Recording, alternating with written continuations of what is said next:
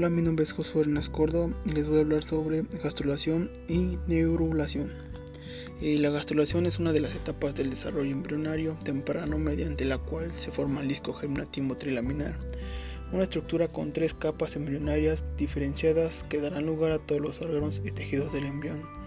Eh, la gastrulación ocurre justo después de la segmentación e implantación embrionaria, es decir, cuando el embrión ya se ha dividido en muchas células, se ha convertido en un blastocito y ha conseguido añadir en el endometrio, dando inicio al embarazo. Eh, ¿Cómo se produce la gastrulación? La gastrulación es el proceso mediante el cual el disco embrionario bilaminar pasa a ser un disco embrionario trilaminar con tres capas embrionarias diferenciadas, que es la ectodermo, mesodermo y endodermo. Eh, concretamente la gastrulación se inicia a partir de la blástula, cuando las células del epiblasto se dividen y proliferan rápidamente, por lo que se necesita migrar hacia nuevas localizaciones del embrión.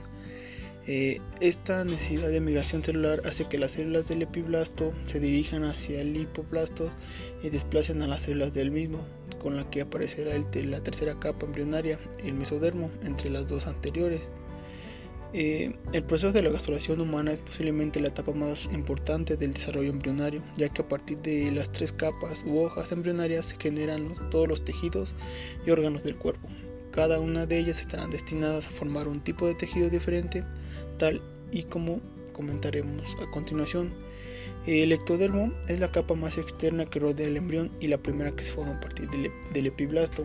Con el inicio de la organogénesis, las células del ectodermo se diferencian en dos estructuras, es el ectodermo neural y el ectodermo superficial.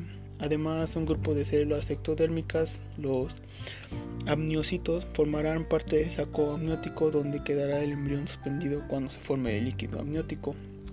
El otro es el mesodermo, es la capa intermedia, pero la que se forma en último lugar a partir de la migración de las células del epiblasto. Tal y como hemos comentado, el mesodermo es la hoja embrionaria que formará la mayoría de los tejidos y órganos del, futuro feto.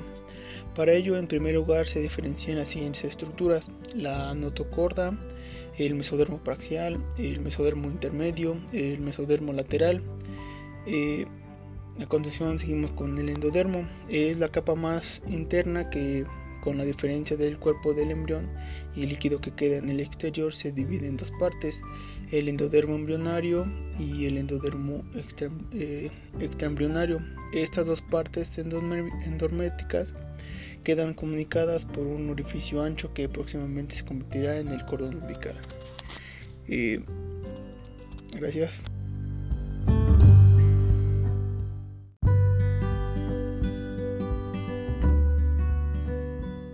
Les voy a hablar sobre la neurulación, este proceso por el cual se forma el tubo neural. Durante el desarrollo intrauterino, el tubo neural resulta fundamental para la liberación de las células del sistema nervioso. Eh, las dos fases de la neurulación o formación del tubo neural es la primaria y la secundaria. Pero, ¿qué es el tubo neural? El tubo neural es una estructura embrionaria que se forma durante el primer mes de la gestación. En concreto, el tubo acaba de cerrarse alrededor de la semana 28 después de la fecundación.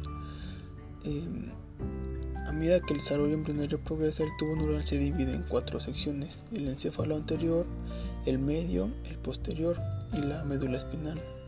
Cada una de estas partes progresará hasta dar lugar a los diferentes elementos que componen el sistema nervioso. Eh, la neurulación primaria, eh, tras la fecundación se forma el cigoto, la célula primigenia compuesta por la función de un óvulo un espermatozoide. El cigoto se divide sucesivamente convirtiéndose en un conjunto de células que se denominan mórula. Posteriormente aparece el blastocele, una cavidad llena de fluido dentro de esta estructura. Cuando esta sucede hablamos de, la blástula. Más adelante la blástula se divide en tres capas, el endodermo, el mesodermo y el ectodermo. Cada una de estas secciones dará lugar a distintas partes del organismo. El ectodermo es la más importante para el asunto que nos ocupa, puesto que a partir de esta se desarrolla el sistema nervioso, tanto el central como el periférico. La notocorda, una estructura que se localiza en el mesodermo, envía señales a la célula que se encuentra a su alrededor.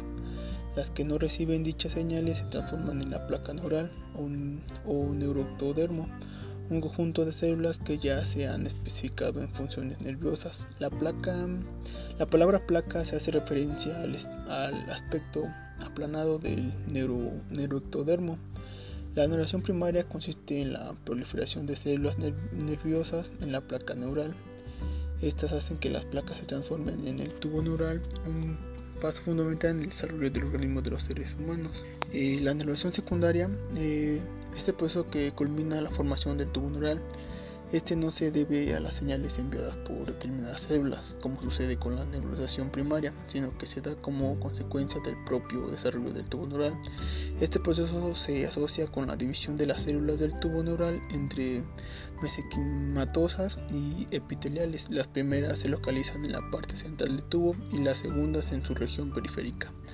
A medida que estas células se diferencian, se forman cavidades entre, los dos conjuntos. Las células mesenquimatosas que se localizan en esta parte del embrión se que se condensan y forman lo que conocemos como cordón medular. Este a su vez se ahueca por dentro hasta dejar paso a la cavidad del tubo neural. Este fenómeno se inicia en la región sacra de la columna vertebral. Así pues, mientras que la anulación primaria consiste en repliegue de la placa neural sobre sí misma, la secundaria se corresponde con el, con el vaciado de la cavidad del tubo neural, muy asociada a la diferenciación de las células del sistema nervioso del embrión. Bueno, sería todo. Gracias por su atención. Hasta luego.